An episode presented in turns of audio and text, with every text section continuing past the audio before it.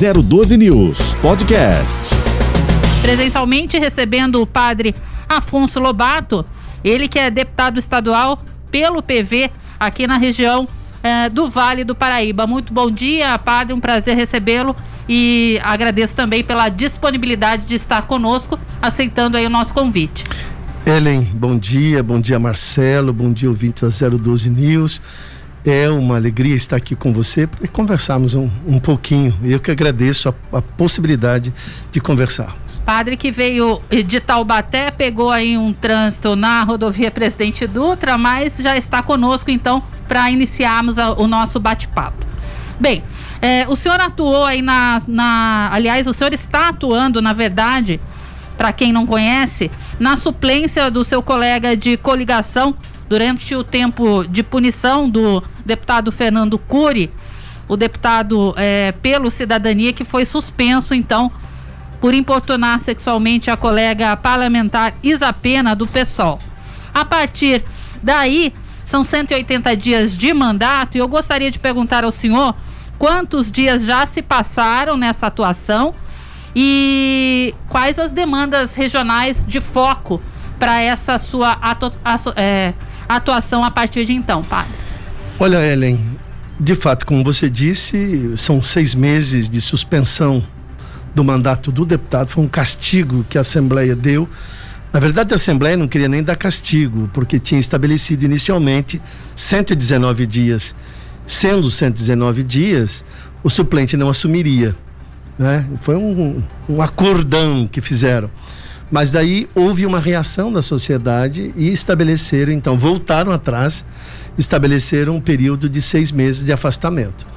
Iniciou o mandato, na verdade seria é o quinto mandato, iniciou no dia é, eh, 9 de abril e termina no início de 5 de, de, de, de outubro neste período. Então, esse período de seis meses, neste tempo, o que nós fizemos? Nesse tempo, eu falei, vamos estabelecer alguma prioridade, né, Marcelo? Porque meu pai sempre ensinava na, na, na sabedoria dele, dizer, não corra atrás de dois coelhos porque você não pega nenhum. Foque em uma coisa. E eu, como já tinha um, um, trabalho já solidificado nessa questão saúde, eu comecei a dizer: poxa vida, nós estamos num período de pandemia o que já era ruim piorou, que é a questão da saúde. Então, que, como é que está? Aí fui fazendo um levantamento da demanda reprimida que nós tínhamos. Veja bem, você é mulher e, e aqui é ouvinte mulher que está nos ouvindo, nos assistindo. É, por exemplo, o, o, o exame para detectar uma mamografia, câncer de mama. Quantos desses exames deixaram de ser feitos? Né? Qual a demanda que você tem só nessa, nesse quesito? Eu dizia quantas mulheres vão morrer de câncer de mama depois que todo mundo desfocar um pouco da pandemia, né, do coronavírus. Como é que vai ficar essa situação? Câncer de próstata. Então, veja bem, e eu fiz um levantamento regional e disse: "Poxa vida, essa demanda reprimida precisa precisa cuidar". E aí a gente foi discutindo isso na Secretaria de Saúde. Portanto, agora o governo elaborou um plano na Secretaria de Saúde para atender essa demanda reprimida, através de quê? Ampliando os convênios com as Santas Casas. Né, com as Santas Casas que já tem convênio com o Estado. Então, o Estado vai fazer um aporte financeiro nas Santas Casas para poder atender, fazer essa fila andar. Aí eu tinha um problema lá no aqui na, na, na, no nosso vale histórico, que é um problema é, crônico. O Vale Histórico, cidades muito, muito pobres, né? São cidades aí com IDHs muito pequeno. E nós tínhamos ali um problema muito sério, que é a pior região de saúde do estado de São Paulo, fica ali, naquela região. Você tem um paciente que muitas vezes sai de Bananal, Bananal já divisa com o Rio de Janeiro, é, e vem fazer uma sessão de radioterapia em São José dos Campos, Taubaté, quando não no Hospital Geral de Guarulhos. Você veja aí, um paciente vai para fazer uma sessão de radioterapia no Hospital Geral de Guarulhos, ele anda mais de 600 quilômetros indo e vindo. É, quer dizer, isso é um crime. E o que que eu fui, quando eu fui detectar isso, eu percebi que tinha mais de 400 pacientes na fila aguardando para fazer uma sessão de radioterapia. Eu dizia, peraí, ele não está com frieira, ele está com câncer, ele vai morrer. Não pode fazer fila para você fazer uma sessão de rádio de químio. E muitas vezes o tratamento dado pelo médico, ele é conciliado químio e rádio. Ele faz químio e não faz rádio, aí está dando a falsa sensação para o paciente que ele está se cuidando. Então fui fazendo esse levantamento e foquei. Foquei na inauguração do AMI Taubaté, no Centro Luci Montoro. E nesse levantamento, é óbvio que você sai e outras demandas vêm. Mas eu estou focado naquele coelho que eu, que eu me coloquei, mas as outras demandas vêm. Então é nesse sentido que a gente foi passando esse tempo aí e foi buscando e discutindo com a secretaria, viabilizando ali as prioridades e acho que a coisa caminhou bem nesse sentido. Marcelo. É, no, nessa sua retomada à Assembleia, padre, é, o senhor, o senhor, como é que o senhor sentiu o, a casa, como está o andamento, a, a é, o, o, ânimo dos, dos, parlamentares em termos das novas, dos novos pensamentos que estão ocorrendo aqui em nível Brasil. Nós temos hoje assim uma, uma, uma, uma inovação que é o, com, com parlamentares mais conservadores, alguns deve, defenderam pautas até mais até polêmicas. Como é que é? Sobretudo é que, referente aos costumes, né? Sobretudo costumes, até mesmo é, com liberação de armas, é, talvez seguindo uma tendência que vem até mesmo da da, do poder executivo maior do, do, do, país, né? Como é que o senhor sente, ne, como é que está a situação hoje desses parlamentares e como é que o senhor sentiu nesse novo ambiente? Olha, muito diferente. Eu me senti um estranho no ninho. Eu fiquei quatro mandatos na Assembleia, fiquei dois anos fora, dois anos fora nesse período que eu fiquei na suplência. Quando chego na Assembleia, eu não sabia nem andar na Assembleia porque eu colocaram portão, porteira para tudo quanto é lado. Eu falei, peraí, esse prédio está diferente. Fisicamente já estava, porque nós estamos num, numa pandemia. E assembleia fechada, né? Assembleia que era uma assembleia aberta para todo mundo, fechada, ninguém podia entrar. Né? As sessões hoje todas virtuais. Pô, você fazer sessão virtual um mês, dois meses, mas você vai fazendo sessão virtual um ano, dois anos, aquilo vai te enchendo os pacovar, porque não é como eu estar aqui olhando para vocês. Né? Você percebe a reação da pessoa, né? Porque de fato o ambiente e outra coisa que eu percebi agora com esta nova nova safra, vamos dizer assim, de deputados que foram eleitos, tem muitos deputados que não estão preocupados com o próprio mandato, eles estão vigiando o mandato do outro né? Ele vigia quanto o outro gastou de gasolina, como é que o outro usou o carro. E fica aquele denuncismo. Acabou aquele clima uhum. que era um clima que a gente conseguia construir amizades. Ficou um clima muito beligerante na própria Assembleia e entre os, entre os deputados. Muito difícil, exatamente por conta dessa entre aspas, é, maneira de exercer a política. Quase que eu dizia nova, mas não é nova, é tão antiquada, é tão velha, né? Essa maneira. Então é um clima muito difícil. Embora essa questão que você levanta, essa questão ela é muito mais presente, por exemplo, na pauta da Câmara Federal. A Câmara, aqui a Assembleia Legislativa, os temas abordados, embora reflitam e, re, e, e tenham uma certa ressonância os temas federais, acho que a gente não vota esses temas, então fica mais a tipo de, de, de, de falação mesmo, né? Não existe. Uhum. Mas é muito, acho que a gente regrediu muito, regrediu muito, muito, e isso é extremamente preocupante. Né? Preocupante porque você vai é, é, cerceando né, a, a, a, possibilidade de diálogo, né, não existe o respeito, né, eu estava dizendo, o deputado está mais preocupado cuidando do mandato do outro, da pauta do outro do que da própria. Uhum. Então realmente ficou muito mais difícil de se exercer o mandato desta forma. Os mandatos hoje, por conta das redes sociais, né, a gente aqui anda, se você pegar aí a minha, a minha agenda, a quantidade de cidades que nós visitamos e estamos visitando, mas tem um deputado que grava um videozinho. Uhum. Você trabalha, trabalha, trabalha, posta o trabalho, você tem ali 200, 300, 400, 500 curtidas. O caboclo posta um, posta um, um vídeo né, falando mal, gritando numa pauta dessa. Ele tem 30 mil curtidas e ele não foi visitar. É, a ele não polêmica foi... parece que gera, Gera muito mais muito atratividade e também ah, gera massificação de também de pessoas que ou odeiam ou amam, né? É, na verdade você, eu tô, tô dando exemplo do AME Taubaté, que é uma novela que está lá há não sei quanto tempo que se não, não inaugura. E até hoje não foi inaugurado, Não, né? Isso que eu ia não. falar. Não foi inaugurado. Aí você tem um deputado que vem de longe, que tem uma visão desta forma, denuncismo, um denuncismo, né, uma beligerância no, no atuação. Ele grava um vídeo em frente ao AME, vai na delegacia de polícia, entra com um, né, uma denúncia com isso gera notícia, né? A gente vai costura as pontas, que, né? Com e resolve o problema não aparece muito. Então, você está vendo a, a mudança da política? Então, é, a gente percebeu, por exemplo, deputados que foram muito bem votados na região e que nunca voltaram. Eu vou dar dois exemplos. A deputada Janaína Pascoal foi muito bem votada aqui na região. E a gente sente a reclamação da região dizendo: "Nu- nunca nós vimos, né? nunca apareceu, não recebemos nenhum recurso, nenhuma luta.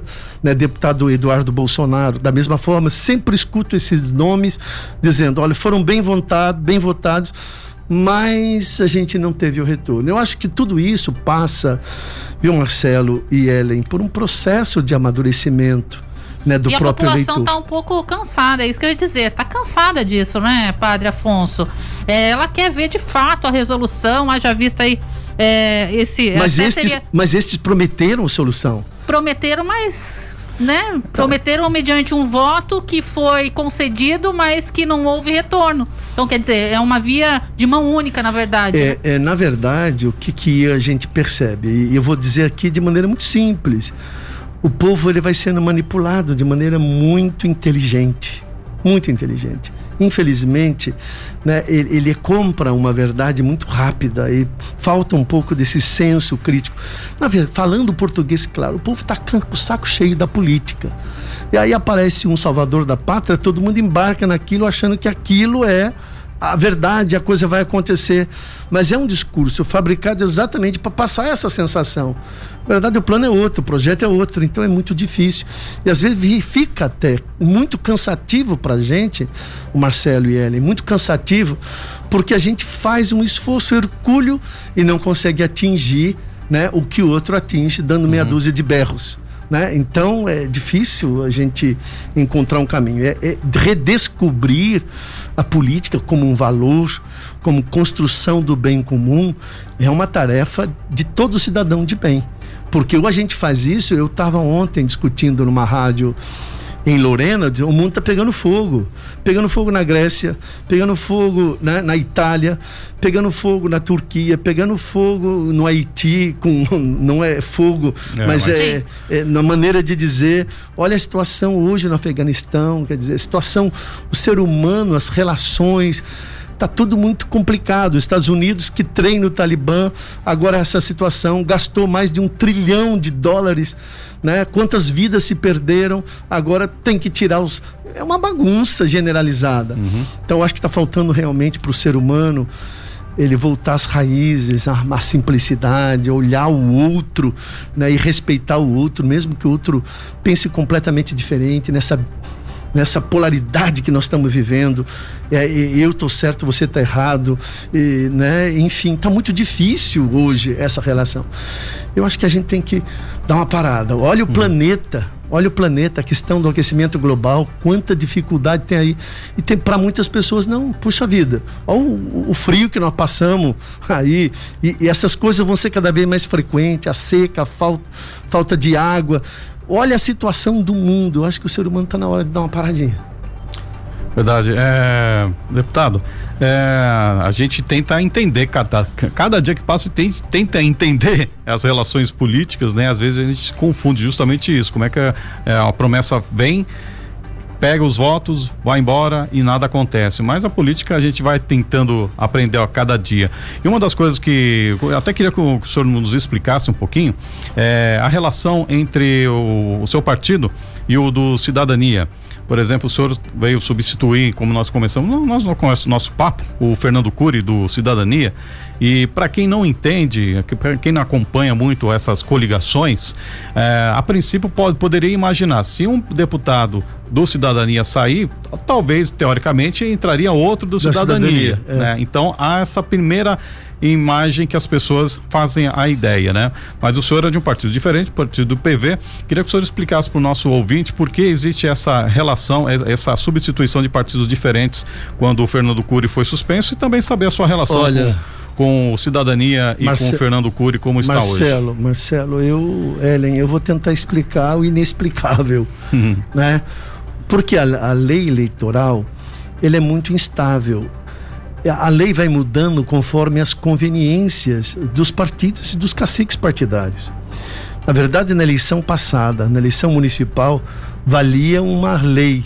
Ele já mudou na Câmara e foi para o Senado, que é a volta das coligações, para a gente chegar aí onde você está falando. Né? Na verdade, o que, que é uma coligação? Os partidos se juntam né?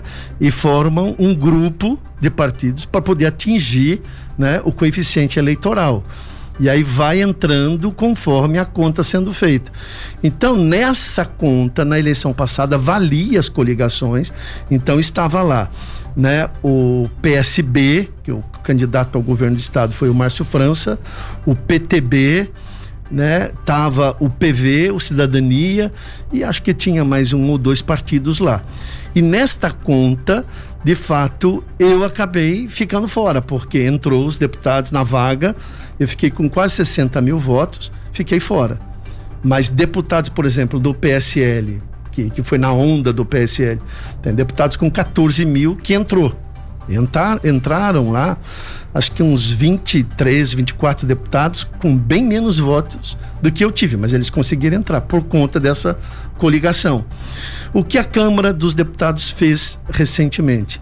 Ela falou: vamos tentar um distritão, não conseguiram um quórum para o distritão. Então, volta as coligações. Por que volta as coligações? Porque perceberam a dificuldade nas eleições municipais dos partidos formarem chapa, formarem grupo, né? Isso é importante. Porque aqueles nós temos hoje nessa montoado de partidos, mais de três dezenas né, de, de, partidos, né, os partidos pequenos eles vão também nestas coligações vendendo o tempo de televisão, negociando, porque quanto mais deputados tiverem federais, mais o tempo de televisão, mais o fundo eleitoral. Então acaba um pouco essa negociata. E isto o eleitor comum não entende, porque a gente que está lá fica meio perdido, porque cada hora vale uma regra, né? Cada hora vale uma regra. Eu acredito que o Senado, o presidente do Senado Federal, estava dizendo exatamente que não tem clima para passar essa mudança que a Câmara fez no Senado. Se não passar, volta os partidos ter que montar uma chapa. Aí eu não teria ligação nenhuma. Aí vale sim, cidadania, cidadania, PV é PV. Mas nós estávamos num barco junto, uhum. apoiando um candidato ao governo do estado, que era o Márcio França, do PSB. Formamos uma coligação. Então, dentro daquela coligação, eu era o suplente. Então, afastou-se um deputado de cidadania o suplente da coligação entra, não é o suplente do partido.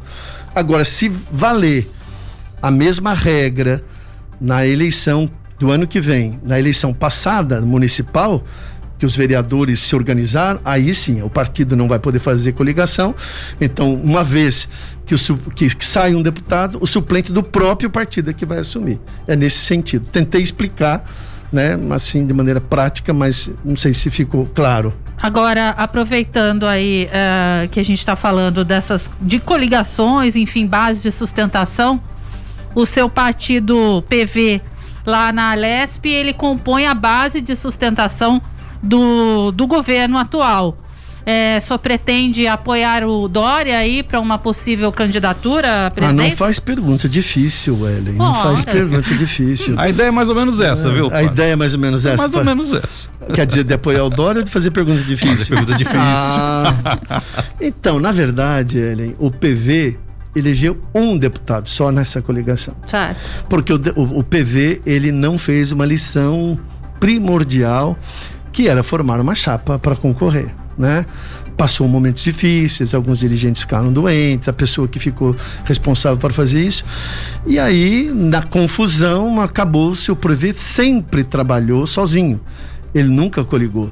E quando ele fazia sozinho, teve uma época em que sozinho nós fizemos nove deputados, né? Mas o PV é um partido pequeno e foi ficando, entre aspas, inexpressivo, embora tenha uma bandeira extraordinária, tenha uma ideologia extraordinária. São pouquíssimos partidos que têm ideologia, pouquíssimos. Programas, todos eles têm lindos.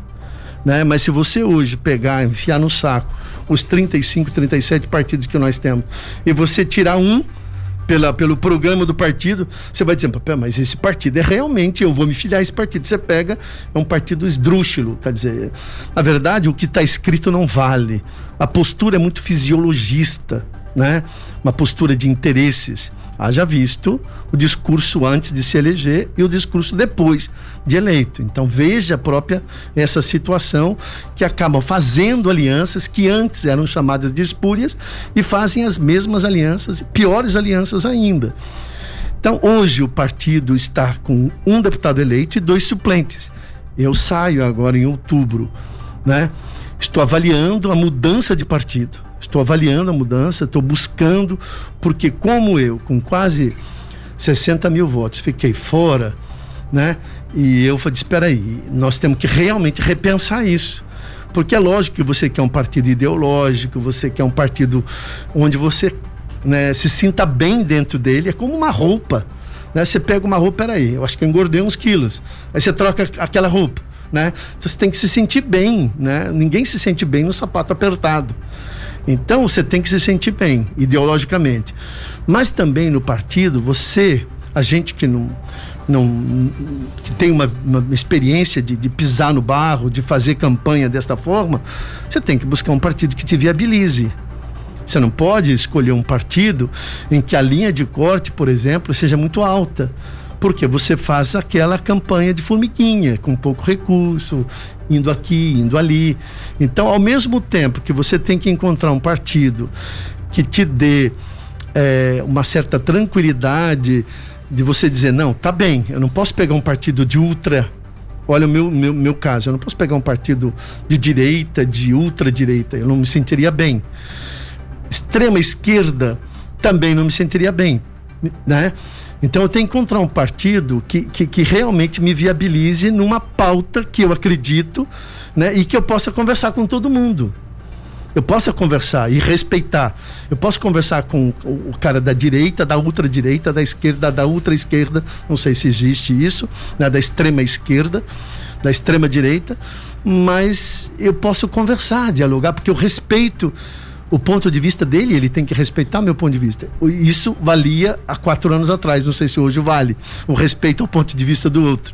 É, a coisa ficou tão polarizada que eu concordo com você desde que você concorde comigo. Então está muito difícil. Então, falando nisso, nós estamos avaliando o partido que vamos para poder avaliar as candidaturas postas. Né? Recebi convite, por exemplo, essa semana para tomar um café com o Kassab e o Dr. Geraldo Alckmin, que o Alckmin está indo para o PSD, né? Do Kassab e sairá candidato ao governo do estado é, de novo com a parceria do Márcio França como vice. Eu sou amigo dos dois. Sou amigo do Alckmin, porque todo o tempo que eu fiquei como deputado, eu assumi o mandato em 2003, o Alckmin foi governador, então eu tenho uma relação com ele. Ele é aqui do Vale, me atendeu de maneira assim, gentil todas as vezes que eu fui ao palácio. Padre Afonso, você precisa marcar, você vem aqui, eu estou aqui te atendo, vem tomar um café comigo.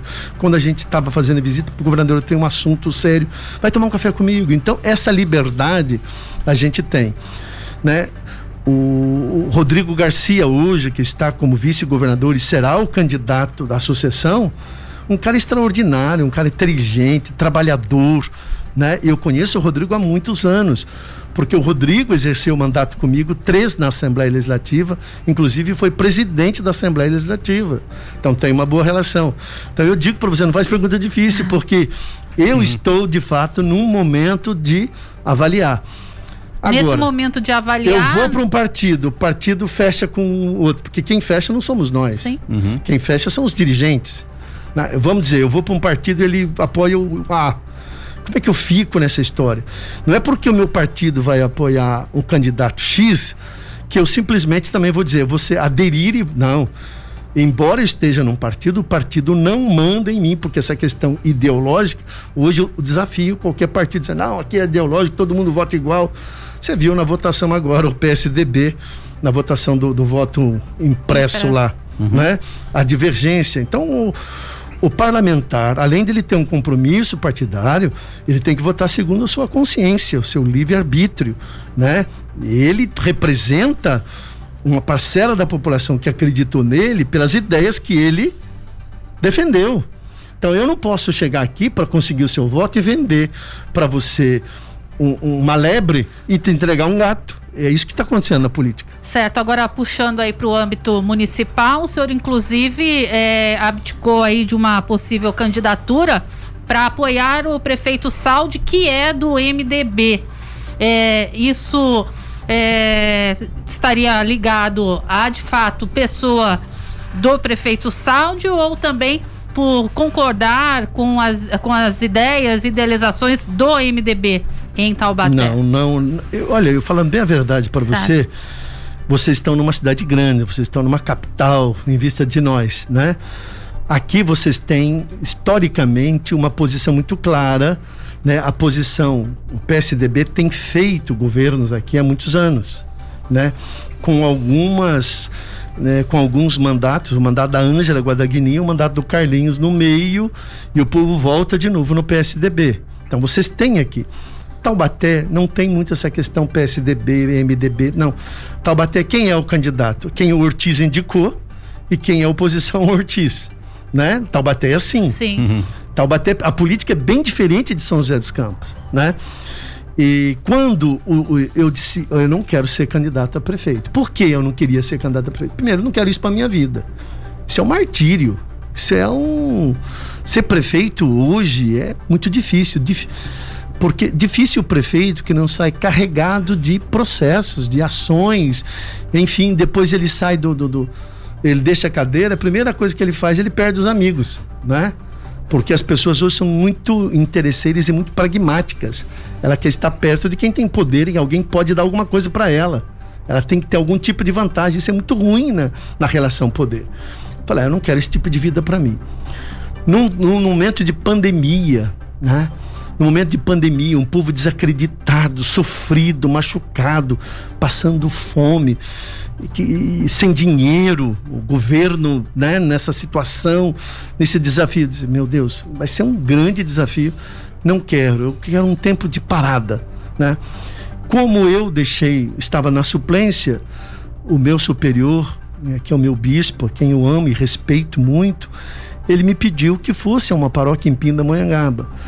E eu lá mesmo no período de pandemia continuei o atendimento, porque quando foi mandado fechar tudo, eu olhei o decreto e disse, olha, o decreto diz que não é para ter aglomeração, mas não diz que a gente não pode atender o povo, né, um individualmente. Aí eu falei pro prefeito, olha, Israel, eu não vou fechar a igreja. Vou deixar a igreja aberta. Ah, não faz isso que você me complica. Eu falei, então muda o decreto. Porque o decreto era para não ter culto, não ter ação nenhuma. Mas eu posso deixar a igreja aberta para aquele que está passando, fazer uma oração. Né? O povo naquele momento que estava precisando. Poxa vida, você está doente, está pedindo, naquele momento eu posso dar esperança, dar coragem. Eu fecho as portas? Poxa, um absurdo. Isso foi um erro muito grande. Né? E aí é, eu, eu continuei o trabalho. Falei, poxa vida, agora que esse povo está aqui, a gente está acalentando, está devolvendo a esperança, alimentando a fé. É como lareira, uma lareirinha. Você está lá com seus amigos tomando vinho, assim no entorno da lareira. O foguinho vai apagando, o que, que você faz? Você joga lá uma lasquinha de lenha. Você tem que manter isso. A fé e a esperança é algo que você tem que manter todo dia, toda hora. Porque toda hora você leva um, um soco na boca do estômago. Toda hora você leva um tapa na cara da vida. Porque as coisas, por tudo isso que nós estamos falando, estão muito difíceis. Então foi isso. Eu disse: ah, não vou ser candidato. Quem que são os candidatos postos aí? Era a minha vez, as pesquisas indicavam que a gente estava muito bem, né? Mas eu tinha a igreja, o bispo não me proibiu, ele disse: pensa bem, pensa bem, né? Eu falei, eu achei que o senhor ia me dizer não. Ele falou, é, para depois você jogar na minha cara que você não foi, porque eu não te deixei. Pensa bem. Então, na verdade, eu disse, não é. Aí os candidatos postos, eu era amigo do Saud, né? Conheço a família do Saud há muitos anos. É, o IDESA, onde hoje a família Saud era do seminário IDESA, Instituto Diocesano Santo Antônio, né? Então a gente tem uma relação antiga eu falei, olha, o Saúde veio, né? Com toda a limitação, né? Eu falei, olha, vamos, vamos dar, vamos dar estrutura, vamos dar força para ele, né? E aí fomos e fomos vitoriosos contra a máquina, né? É um desafio, tá lá aprendendo a prefeitar, porque, né? Ele vem de uma da gestão privada, agora a gestão pública é outra coisa. Até eu convencer de que era outra coisa, eu levei um tempo, né? Mas é isso, né? Desafio. Ele quis isso para a vida dele, então não tem essa questão partidária de forma nenhuma. Perfeito. É, voltando para a questão é, da saúde, que é o foco do deputado, com relação é, ao AME de Taubaté, deputado, eu gostaria é, de saber do senhor como é que está o relacionamento com relação ao governo do estado. Já tivemos aí o próprio governador eh, em Taubaté falando sobre a reabertura do AME, mas a população de Taubaté aguarda demais isso e até agora eh, me parece que as coisas ainda não andaram da forma como deveria. Eh, existe alguma expectativa para que o AME de fato passe a funcionar e atender as pessoas ainda esse ano? Não, esse ano pode ser que até o final do ano seja inaugurado. Então você está dizendo, o governador teve, você então deve ter acompanhado eu cobrando o governador em público, né? Exatamente isso. Então, a obra é uma parceria do Estado com o município. O, município, o Estado passa o dinheiro, o município faz a. constrói. Então, o município tem que entregar a obra para o Estado. Ainda tem umas coisinhas para serem feitas. Eu tive lá semana passada, retrasada, com o prefeito e com o secretário da Saúde no AME e no Luci Montoro para poder também dar uma agilizada na coisa, né? Então se acredita que a coisa estava parada porque o sistema de ar condicionado precisava de uma peça, de um aparelho que chamava chiller, né?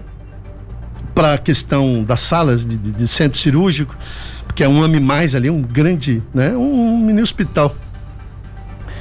E não, a prefeitura ah, não tem dinheiro, não dá para fazer. Eu falei, mas peraí. Daí eu fui no vice-governador, vai na Casa Civil, vai no. Entende o problema, você tem que entender o problema. Eu falei, mas aí eu faço uma emenda parlamentar. Né? Fiz uma emenda parlamentar nesse período. Essa emenda, em 15 dias, ela foi paga. Então, entrou no processo de licitação para comprar o, o aparelho, né? Aí vem a gestão pública e a privada. Se fosse privado, chegava e comprava no dia seguinte. Tem dinheiro, compra no dia seguinte.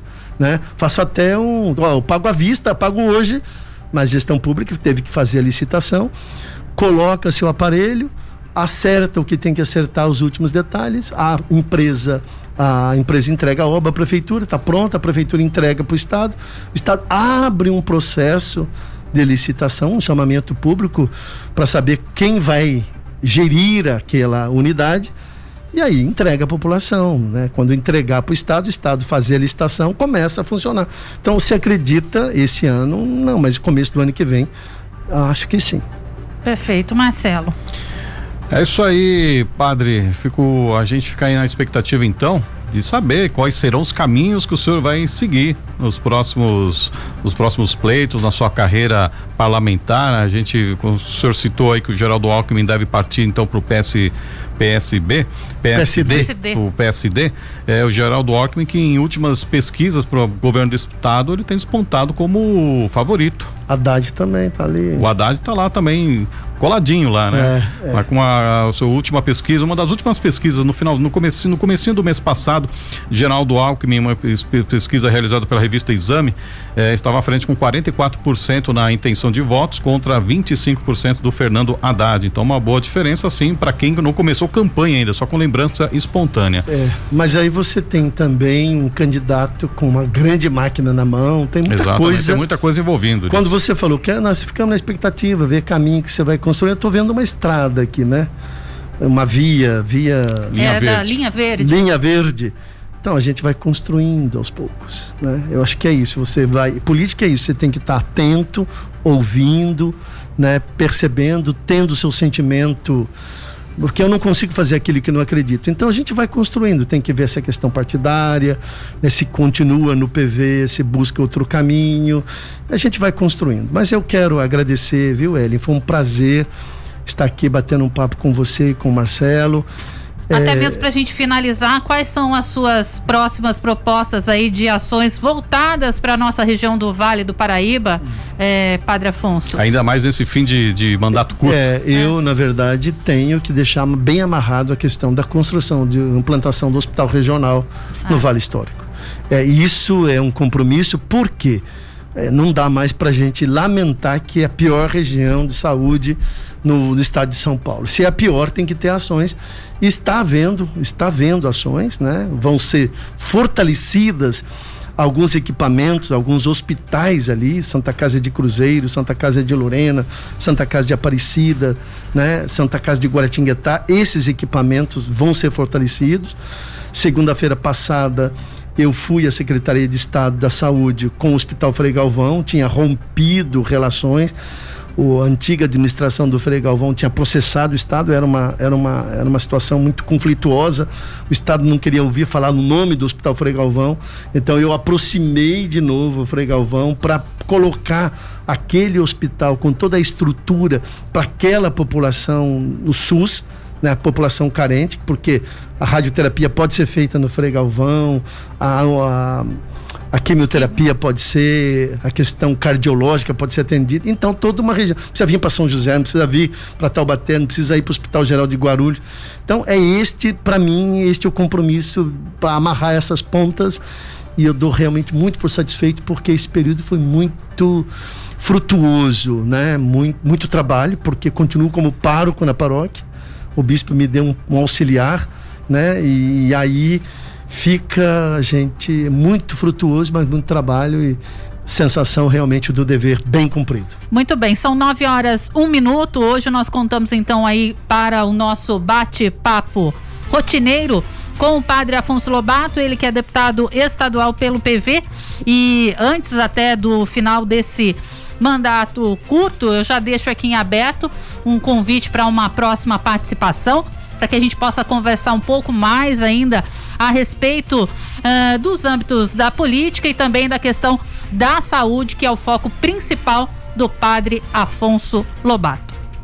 É isso aí, padre. Muito obrigado pela sua vinda, pela participação. Esperamos o senhor mais uma outra oportunidade. Que bom, eu que agradeço, Ellen, Marcelo, os ouvintes da 012 News dizer da alegria de estar aqui, mas não espera só para me chamar no mandato. Pode chamar fora do mandato. Ah, que bom. Ah, então fica mais fácil ainda. Fica mais fácil. Porque com o mandato você tem alguma porta aberta, outros ah. fecham. Né? É, não, aqui está sempre aberto, obrigado, viu, padre? Obrigado, sempre obrigado. sempre bem-vindo. Eu quis deixar isso bem amarrado. Ah. Né? 012 News Podcast.